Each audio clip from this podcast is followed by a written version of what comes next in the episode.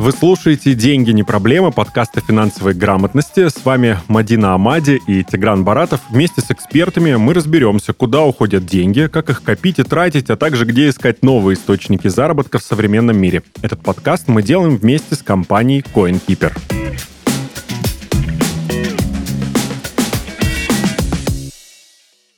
И сегодня с нами финансовый консультант и инвестиционный аналитик Рами Зайцман. Здравствуйте, Рами. Приветствую вас, коллеги. Большое спасибо за приглашение. Очень приятно быть у вас в гостях. Спасибо, что вы согласились с нами побеседовать на тему волнующую в принципе, деньги это тема волнующая, мне кажется, сегодня Особенно, всех. как их копить. Да. да. То есть сегодня поговорим о том, как же копить деньги. Ну, мы все понимаем, что копить нужно, да, вроде как все взрослые люди, все понимаем, что какие-то сбережения иметь необходимо. Но если уже так вышло, да, что вот кризис уже настал, а накоплений никаких нет, да, то есть никакие накопления были не сделаны заранее, нет подушки безопасности, стоит ли пытаться вот сейчас начинать откладывать деньги? И если да, то как это делать вот в моменте, когда все и так уже не очень хорошо? Я думаю, что здесь э, ответ э, кроется в целях человека. Если человек э, до текущих реалий экономических не откладывал деньги, жил себе нормально и хотел дальше жить нормально, ему, конечно, стоит начать экстренно откладывать какую-то часть денег от своего дохода. Дело в том, что разница между сегодняшним днем и, там, грубо говоря, двумя месяцами назад заключается в росте цен. Но официально мы все слышим такое понятие, как растущая инфляция. Простым языком это когда очень сильно дорожает все. Это то, что сейчас происходит очень сильно дорожает все, не просто продукты, а услуги, э, какие-то мероприятия, запчасти на машину, путешествия, все, все, все, все, все сильно дорожает. И это напрямую скажется на каждом человеке. Даже если он находится где-то в отдаленной части, части России и говорит, да, меня это не коснется, коснется всех. Поэтому завтра для этого человека выглядит следующим образом. Он умрет с голода. Это прям такая крайняя, э, крайне апокалиптичное э, развитие сюжета, которое вполне себе реализуемо. Если человек ничем не занимается, результат будет какой? Никакой. Если человек хочет хотя бы на том же уровне жить, есть то же самое, ему надо либо зарабатывать сильно больше, либо начать урезать те траты, которые есть сейчас.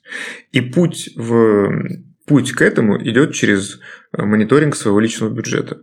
Что я трачу, на что я трачу, сколько я трачу, почему я на это трачу, почему я купил это, а не это.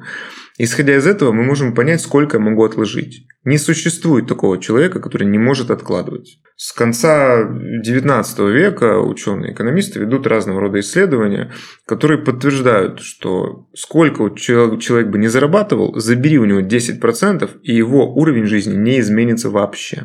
Тогда вы, вы сейчас подвели к следующему вопросу, меня, который меня сильно волнует, э, может быть, всех присутствующих, не знаю, но меня точно, вот про те самые 10% которые часто слышу я, по крайней мере, а, откладываете 10% с любого дохода, и при этом я, может быть, не в контексте кризиса, но в целом в контексте этих 10% ни разу не слышал ни одной истории успеха или истории а, финансового успеха, в частности, которая бы началась со слов «я начал откладывать по 10%, и моя жизнь изменилась, ну, хотя бы к лучшему». Выходит, что совет про 10%, он на мой взгляд, ну, условно, только для бедных, для людей, у которых очень мало денег или они очень мало денег зарабатывают. Ну, чтобы совсем концы с концами не сводить. Это так? Нет, я с этим не соглашусь. Я думаю, что человек, который считает себя или вы считаете его обеспеченным, вряд ли вам скажет, что вот я откладываю 10% э, от зарплаты, инвестирую в то-то, накопил сейчас столько-то. Большинство наших соотечественников, обеспеченных соотечественников, живут по принципу «деньги любят тишину». И рассказывать о том, кто и сколько накопил, это, наверное, такой, знаете, пьяный разговор, который совершенно раскрепощает, и тогда человек все свои секреты выдаст. Более того, если говорить про бедных людей, про нищих людей, которые отговаривают, да куда я буду откладывать 10%, да мне и так жить не на что, это вопрос уже психологии и ментальности. Почему именно 10%? Как я сказал в своей, так скажем, вступительной речи, это это та минимальная часть, оторвав которую от вашего бюджета, ничего с вами не произойдет. Естественно, богатому человеку, извините, ну, стыдно сказать, да, все, что у меня есть, это благодаря тому, что я по 10% зарплаты откладывал. Да, конечно, нет. есть богатейшие люди, которые вообще не откладывают деньги. И это, конечно, плохо, да, на мой, по моему мнению, потому что все мы не вечны, когда-то бизнес закончится, настанет какой-нибудь кризис, да, вот сейчас у нас некоторые олигархи застряли в Лондоне вообще без денег. Вот если бы откладывали, знаете, mm. если бы они слушали Рами Зайцмана, смотрели бы его YouTube канал, то сейчас бы у них был бы какой-то запас наличных. Резюмируя все сказанное, отвечая на ваш вопрос, нет, это откладывать деньги от 10%. Это дисциплина, которая является одним из факторов роста благосостояния человека. Да, Рами, но вот вы сами заговорили, да, про олигархов, которые там застряли, значит, в Лондоне совсем без денег, но согласитесь, вот их безденежье от нашего безденежья отличается прям разительно, да, на такие приличные суммы, я бы сказала. Ну, то есть, условно, там 3000 фунтов, которые не хватает там mm-hmm. на пропитание, значит, человеку, который застрял в Лондоне, а среднему россиянину представляются суммой, на которую можно жить просто вот припеваючи, да, поэтому вот вопрос, собственно, в чем? Отличается ли схема накопления да, для условного там бедняка, середняка и, там, и богатого человека? То есть если мы говорим сегодня про то, как правильно копить деньги, как копить деньги тому, у кого ну, совсем, скажем, да, еле-еле там концы с концами сходятся, а как копить тому, у кого, ну, скажем, более или менее какое-то среднее стабильное финансовое положение, и человеку, у которого, ну, хороший, по его собственным представлениям, доход. Разница между этими двумя-тремя тремя-четырьмя людьми от олигарха заключается только в возможностях. Если человек э, живет в Лондоне, у него есть э, на замороженных счетах там миллионы фунтов стерлингов, он не может ими воспользоваться, у него 100% есть какие-то связи, друзья, у которых деньги не заморозили, ну и так далее. А человек, который сидит э, там, в Москве, снимает однушку за химками, и у него зарплата в 50 тысяч рублей, и вообще нет никаких накоплений. Это абсолютно другой человек, но они находятся э, не в равных условиях только потому, что у одного человека есть знания, у другого нет.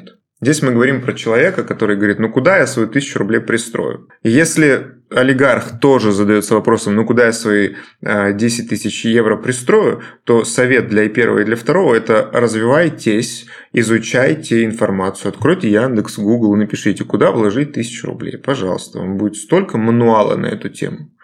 Поэтому путь один для всех. Если вам нужно копить, во-первых, определите цель, зачем вы это делаете. Это очень важно, чтобы вы прописали зачем. Не просто потому, что, ну вот, зачем ты откладываешь деньги. Спроси себя и ответь предметно. Какой срок тебе нужен, чтобы накопить на эту цель?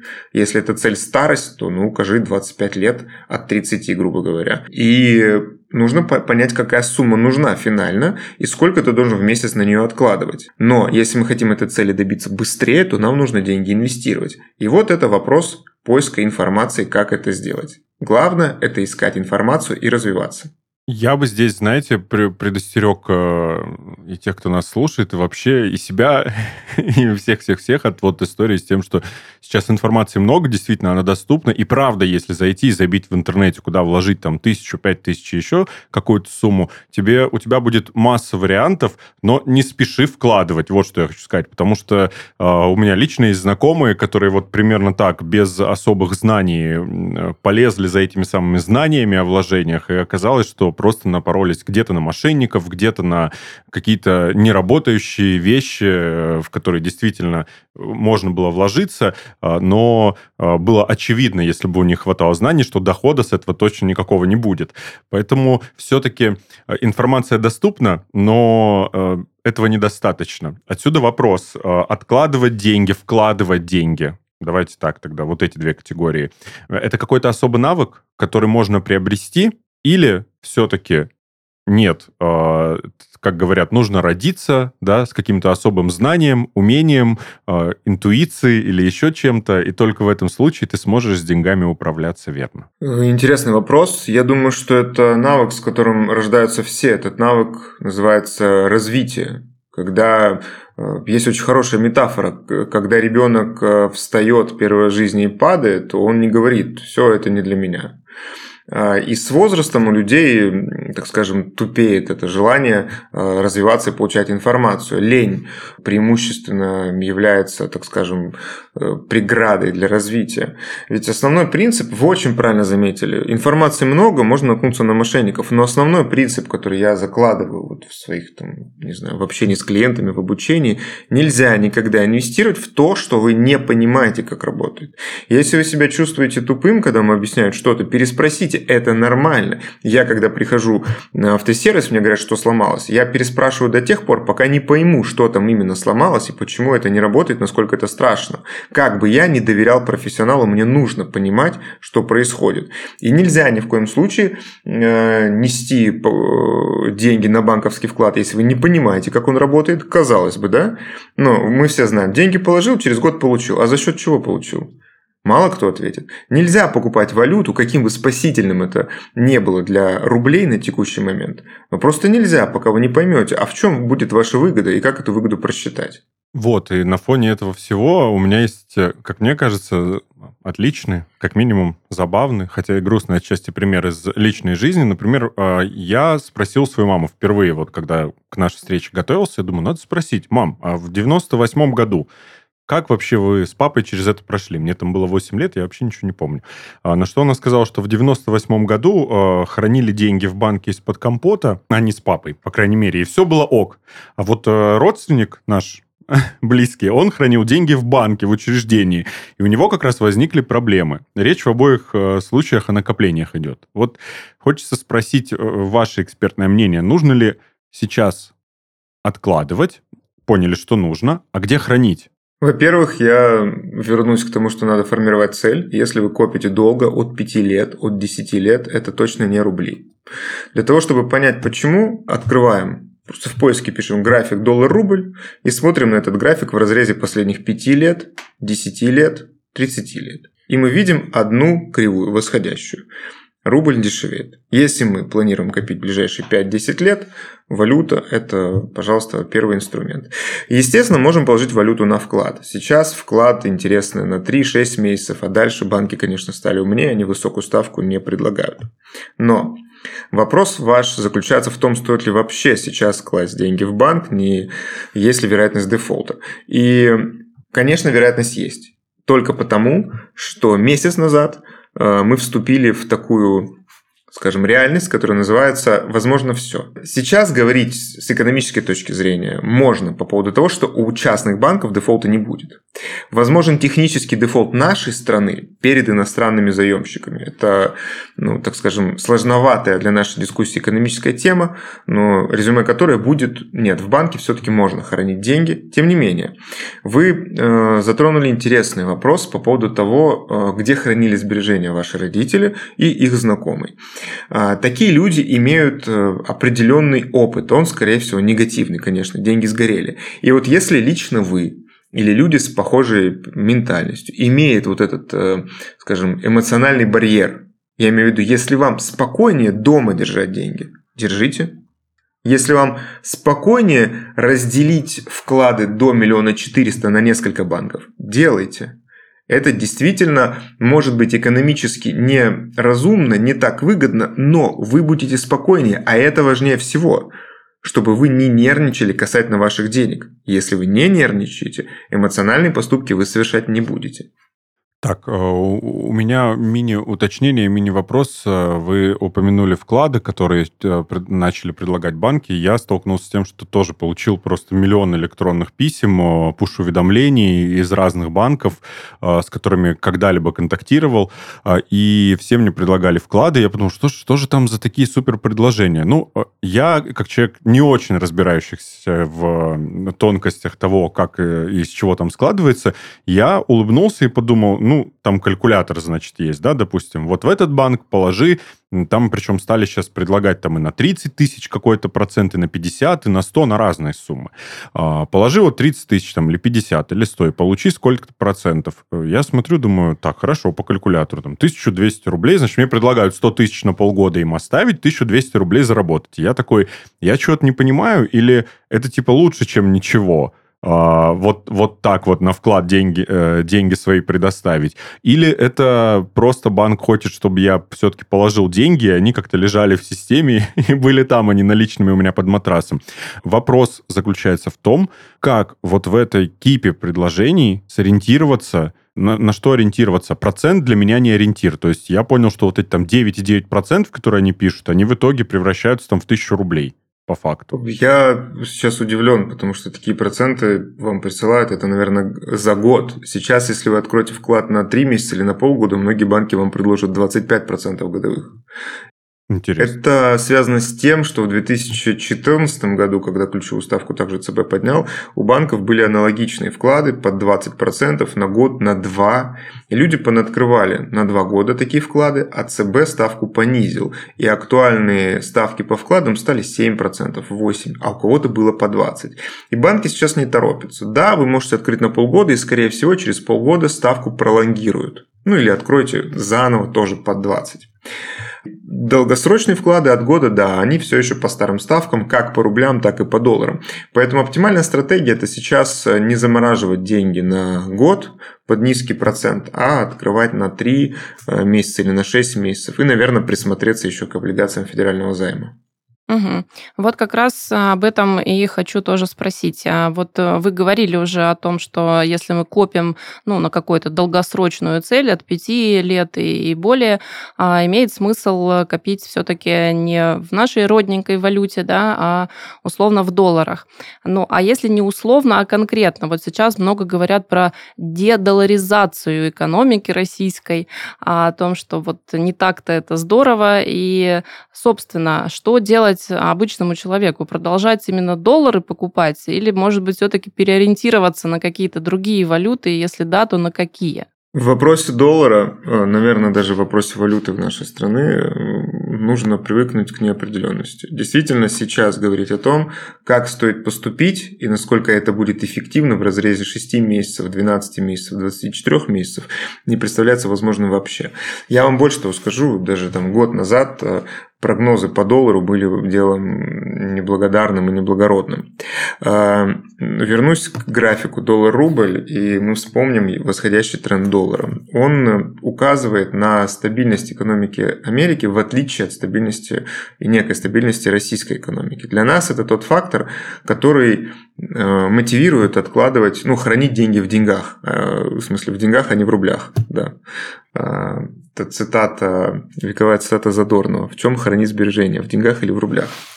А, но у нас есть несколько заградительных факторов. Во-первых, высокая стоимость э, доллара в банке, заградительная комиссия на бирже, да, вы можете купить и в банке, вы можете купить и на бирже, но вы переплатите. Тем не менее, у вас они будут. Но вывести вы можете доллары только до 10 тысяч в одном банке а, до сентября. Если у вас сумма больше, то остальное вы получите рублями. А вот евро, по-моему, сейчас на самом деле изо дня в день меняются условия. Евро тоже можете снять только рублями, фунты, по-моему, тоже рублями. Что касается юаней, это перспективная валюта, действительно, но на сильный долгосрок, от 5 лет, потому что э, в Китае есть геополитические риски, которые связаны с Америкой, с Тайванем. И если будет напряженность, между этими государствами и Тайванем в частности, то юань просто могут выкинуть из корзины резервных мировых валют, и тогда, знаете, все это вложение пойдет, так скажем,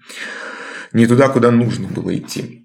Поэтому, отвечая на ваш вопрос, ориентируйтесь на э, те валюты, которые сейчас доступны для наличных. Это доллар. Да, он ограничен, но тем не менее вы можете его покупать. Стоит ли покупать сейчас по 100? Стоит ли покупать по 110? Стоит ли покупать по 90? Да, стоит, если ваш горизонт от 5 лет. Если вы покупали доллар по 60, 70, 80, 90, 110, вы удивитесь, но средняя цена вашей покупки, она в районе 90. Угу, да, так и есть. Это как раз вот э, к тем самым советам, которые у нас так Тигран не всегда жалует о том, что нужно потихонечку, постоянно откладывать и покупать. Куда уходят деньги? Как их копить и приумножать? Как организовать бюджет внутри семьи? Вопросы, которыми мы задаемся очень часто. Вести личную бухгалтерию просто с CoinKeeper. Приложение для учета финансов CoinKeeper поможет вам держать свои деньги под контролем, управлять бюджетом семьи, ставить и достигать финансовые цели. Установи приложение CoinKeeper и следи за переводами в разных банках, а главное, своими тратами и доходами в одном месте. Ссылка в описании. А, Рами, а вот такой вопрос. Ну вот у нас есть такое понятие, когда у страны золотовалютный резерв. Там помимо валюты есть еще и золото. И вот золото у нас в стране всегда а, людьми э, так в, нашей ментальности воспринимается как нечто такое стабильное, надежное и так далее. Может быть, обычному человеку тоже сейчас имеет смысл присмотреться к золоту как способу накопления, хранения денег. И, собственно говоря, какие есть варианты вот у рядового гражданина России, чтобы вложиться в золото? Соглашусь с вашим утверждением. Золото действительно для э, россиян всегда было неким активом, в который они уходили в кризис. Еще в советские времена. Лично я тоже не лишен этого убеждения, именно поэтому себе сделал золотую коронку. Но если говорить об золоте как об инвестиционном инструменте, я считаю, что это пережиток прошлого. Э, ведь если мы посмотрим на стоимость золота к доллару, ну, то оно, конечно, прирастает, но не так э, воодушевленно, как об этом думают российские инвесторы. Золото растет по отношению к рублю, потому что унция продается в долларах. Именно поэтому мы видим некий рост. Более интересным я считаю покупку серебра. Серебро, оно является не просто драгоценным металлом, но и так же, как золото, правда, чаще используется в разного рода производствах. И на него есть э, иной, более частый спрос, чем спрос на золото. И это тоже исчерпаемый ресурс. Вот что подогревает его цену. А вместе с этим сегодня у нас отменен НДФЛ, по-моему, да, или НДС на покупку золота. Также сейчас путаюсь в последних новостях, но смысл в том, что буквально месяц назад слиток золота вы бы приобрели э, с 20% надбавкой, вот это именно налоговой. Грубо говоря, продать, купить золото вы можете по одной цене, а продать сегодня э, уже дешевле. Сейчас такого гэпа в цене нет, потому что этот налог отменили, и вы можете можете начинать покупать золотые, серебряные э, слитки прямо в банке. Помимо этого есть еще специализированные учреждения, которые могут продавать вам золото также в слитках с сертификатами, и это будет э, немного интереснее, чем покупка в банке. Обязательно, обязательно должен быть сертификат, это очень важно. А также вы можете открыть ОМС, это безличный металлический счет. Открыть вы можете в банке. Там механизм очень простой. Просто закидываете туда рубли, и они у вас конвертируются по текущему курсу в серебро или в золото. И снять вы можете металл, снять вы можете деньги, Единственный минус э, – этот инструмент не застрахован ассоциацией страхования вкладов, и если у банка отзовут лицензию, то инвестору вернутся только деньги с его счетов, но не деньги, которые на безличном металлическом счете. Инвестиционные монеты, ну, такая себе приблуда. А, есть монеты, которые торгуются э, с дисконтом, потому что они там э, массового образца. Есть лимитированные коллекции. Эм, это такой инструмент торговли э, драгоценными металлами, который имеет коллекционную составляющую. То есть монета может не прирастать в цене, когда будет прирастать э, сама цена драгоценного металла. Поэтому здесь, если вы хотите именно на какой-то коллекции, что называется, поднять денег через 10 лет, стоит в эту сторону смотреть. Ну а так, по классике, небольшие слиточки, покупайте, диверсифицируйте свои вложения покупайте небольшие слиточки. А я все думаю, слушаю вас, Мадину, и думаю, как же все-таки финансовой грамотности не достает. Я безотносительно каких-то конкретных людей, но в целом даже по себе ощущаю достаточную нехватку знаний и опыта, и при этом чувствую необходимость в том, чтобы как-то со своими средствами поступать по-взрослому, я это называю, да, не в, не в банку положить и спрятать там а, заработанные сверхпривычного дохода какие-то э, доп. деньги, а э, сделать так, чтобы эти деньги работали на меня. И тут, э, и тут, мне кажется, наши рассуждения сегодняшние о том, в какую валюту, на какой срок, а может быть в золоте, а может быть в каких-то других металлах, еще что-то. Они классные, важные, нужные и полезные, но настолько недоступны большинству, я почему-то думаю, людей, многим. А, и это, наверное, связано в том числе не знаю, с отсутствием желания или времени разобраться в том, что нам делать со своими деньгами. Потому что я чаще всего столкнулся с реакцией вот э, за последний месяц такой, так, мне снять наличку или оставить на карте? Ну, то есть, или в какой банк мне ее перевести, какой банк точно не заберет у меня деньги. Вот, и все финансовые, как бы, навыки и знания, с которыми я столкнулся у окружающих меня людей чаще всего. Просто наблюдение, это не вопрос. Может тоже сказать, может быть, я не прав. Я могу не дать комментарий а, по этому вопросу. Рами, как считаете, да, вот насколько у нас э, с финансовой грамотностью плохо или хорошо в стране? Я хотел сказать, э, скорее всего, не совсем этичную вещь, но на основе своего 15-летнего опыта работы с клиентами, с инвесторами, с финансовым сектором, я хочу сказать, что финансовая грамотность зачастую не развивается из-за ощущения себя тупым человеком. Когда он приходит э, в инвестиционную компанию, ему начинают объяснять, здесь уровень риска дефолта, тут мы э, захеджируемся, и человек такой, да, давайте, а у самого просто белый шум в голове. И я всегда проговариваю клиентам, что, пожалуйста, переспрашивайте. Напротив вас сидит человек на зарплате. Если вам непонятно, спросите. А есть ли более квалифицированный сотрудник, который может обычным языком объяснить, что происходит, если вы не можете? Я достаточно жестко разговариваю с такими людьми, со своими коллегами, как получается, которые считают себя очень квалифицированными, образованными и так снизошли ко мне для того, чтобы объяснить, как какой-то инструмент, а по сути объяснить его не могут. И такая беда, она в каждом секторе. Я чуть-чуть уйду в сторону. Я недавно общался с новым аллергологом, которая, ну, просто доктор наук, РНИ, псифи, что-то там. Она очень крутая, но она не умеет разговаривать обычным языком. Я у нее шесть раз переспрашивал то, что мне непонятно. В итоге мы просто расстались. Это невозможно. Должен быть человек, к которому вы придете, и он скажет, вот здесь надо облигацию купить. А вы такой, а почему? Он такой, ну как? Потому что нет, а почему? Вот пока вы не поймете, покупать не надо. И если вам человек не объяснил, идите к другому.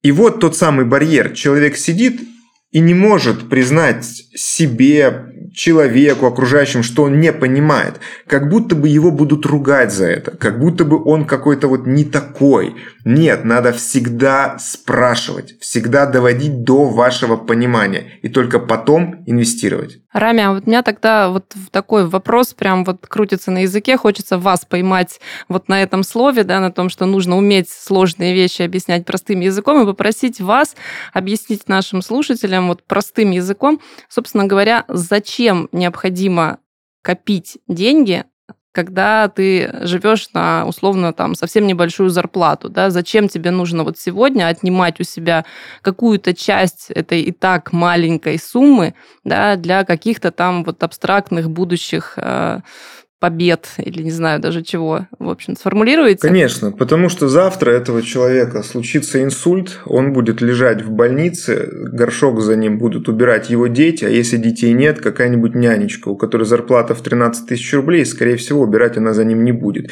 И как он себя будет чувствовать вот э, в этом состоянии, можно только догадываться. И для того, чтобы этого не случилось, надо просто копить деньги. Ну, пример по лайтове давайте я приведу, потому что это же прям вообще жесть, конечно, да. А, многие люди, взрослые, там, за 60, с которыми я общаюсь, тоже мои клиенты, у них, у, у мужиков в основном, есть такое вот, он не хочет, э, чтобы его содержали дети. Он вот все делает, чтобы у детей было все квартира, машина, дети, как правило, там могут вообще не работать, а у него у самого ничего за душой. То есть какой-то дом, какая-то квартира, он называет это активом. Я ему говорю, завтра человек такой может попасть в аварию, и он не сможет зарабатывать, и дети не умеют зарабатывать, и они все будут прозябать в нищете. Или же ты вот захочешь, чтобы просто ты ушел на пенсию, чтобы не работать, э, но ты не сможешь этого сделать, потому что нет накоплений. Болезнь. Мы все болеем, все люди умирают, все люди э, э, становятся дееспособными в какой-то момент. И если вы не хотите ни от кого зависеть, копите, пожалуйста, деньги. И Первое, наверное, об, объяснение, очень романтизированное, которое все мои коллеги суют просто в каждом своем курсе. Хотите получать пассивный доход? Будете получать зарплату от ваших накоплений и ничего не делать. Полная, э, извиняюсь, хрень, пассивного дохода не существует. Всегда вы должны следить за своими деньгами и особенно инструментами, в которые вы их вложили. Но посыл верный. Не хотите работать, а хотите там сидеть, грубо говоря, там кайфовать, следите за своими деньгами, откладывайте, инвестируйте. Мне так хотелось там вот в, моменте э, сказать про то, что я, когда я был маленький, я думал, что достаточно платить налоги, а когда я вырасту для того, чтобы не переживать, а что со мной будет, если я заболею, да, и к врачам обращаться я стану. И далее по списку. А, вот, это оказалось большой ошибкой. Не в той, не в той Мне стране это ты родился. большой ошибкой, да. То же самое сейчас я уже подрос и, понимаю, что и на пенсию особо рассчитывать не придется. И думаю, так, хорошо, рассчитывать на себя. Это хорошо, это я понял уже. Вот как рассчитывать на себя правильно? Есть ли какой-то показатель, который даст мне понять сумма, что я все правильно делаю? Что, допустим, я начал копить, э, и через какой срок, какая сумма у меня должна быть накоплена, чтобы я смог себе дать понять, что я молодец, да, я все правильно делаю. У меня там целая зарплата уже спустя три месяца накопилась еще одна дополнительно, или 10, там, 30%. Можете обозначить э, какую-то сумму, планку. Ориентиры. Ориентиры, да. Спасибо. Нет, суммы есть планка, и на самом деле фактор, такая отсечка, вы ее уже озвучили, я молодец. Это очень правильно себя хвалить за то, что вы делаете. Мало кто, крайне мало кто этим занимается.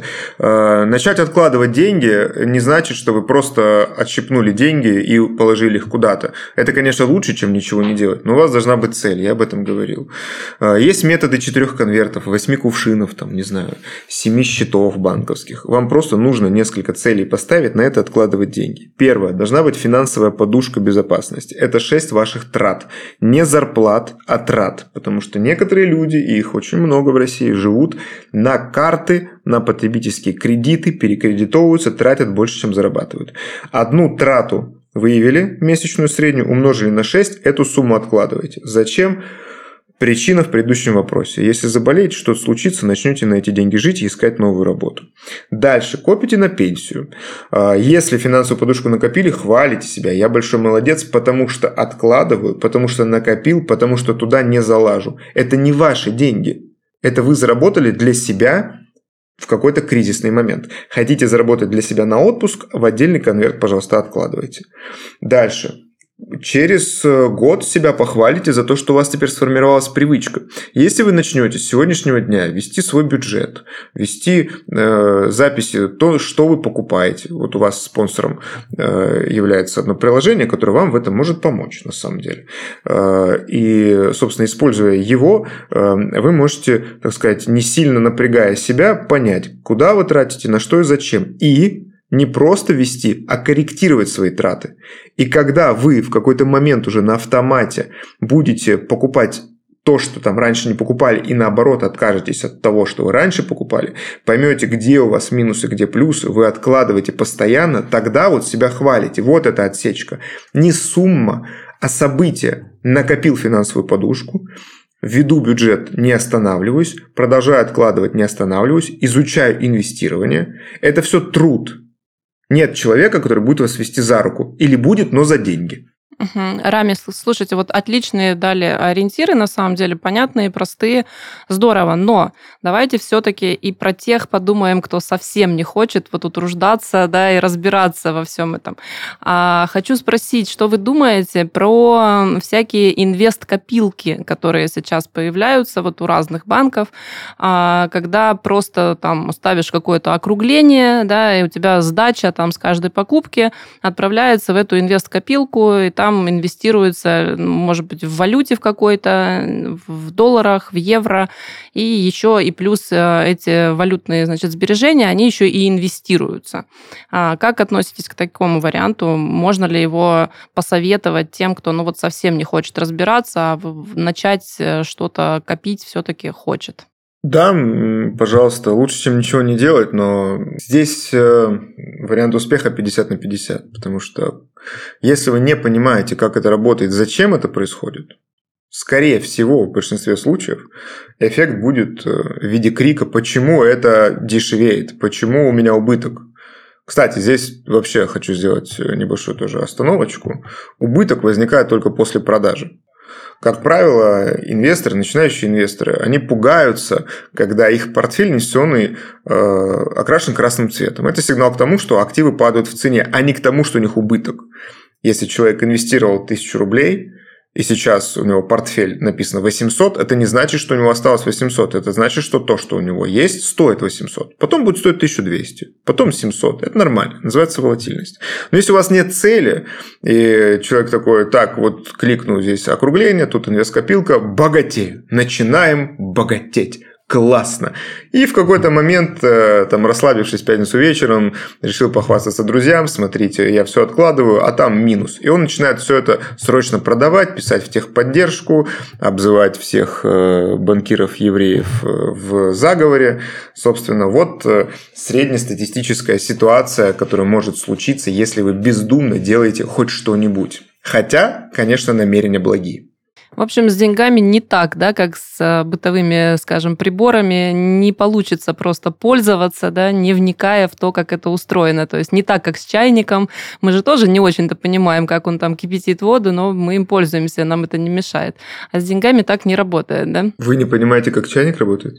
Ну, я... Устройство внутреннее Ус... знать да, не нужно. Да, Просто кнопка да, есть, да, да, одна. Да. Нажал и заработало. Вот хотелось бы, чтобы так же нажал и заработал. Бытовые примеры, будет. извините, что я перебиваю, это хороший пример. Например, у нас есть блендер, благодаря которому мы можем сделать там суп-пюре или пюре.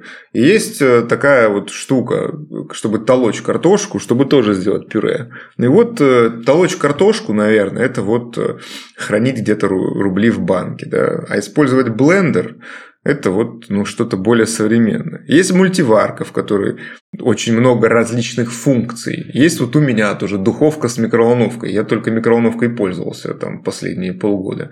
И ну, если я захочу что-то приготовить, запечь, я до сих пор пользуюсь мультиваркой, которая у меня стоит выше, потому что я умею и знаю. А эта духовка, она круче. И с одной стороны, у меня есть духовка, я же вроде как бы начал, духовка же есть, да, но пользуюсь я по старинке. И это классный пример, ментальность во всем. Если человек пользуется некой копилкой, которая что-то делает за него, но он не знает, как это происходит, позитивного результата не будет точно. Будем надеяться, что благодаря вашему участию, других наших гостей и нашему здесь присутствию с Мадиной что-то сдвинется в лучшую сторону для тех, по крайней мере, кто слушает наш подкаст.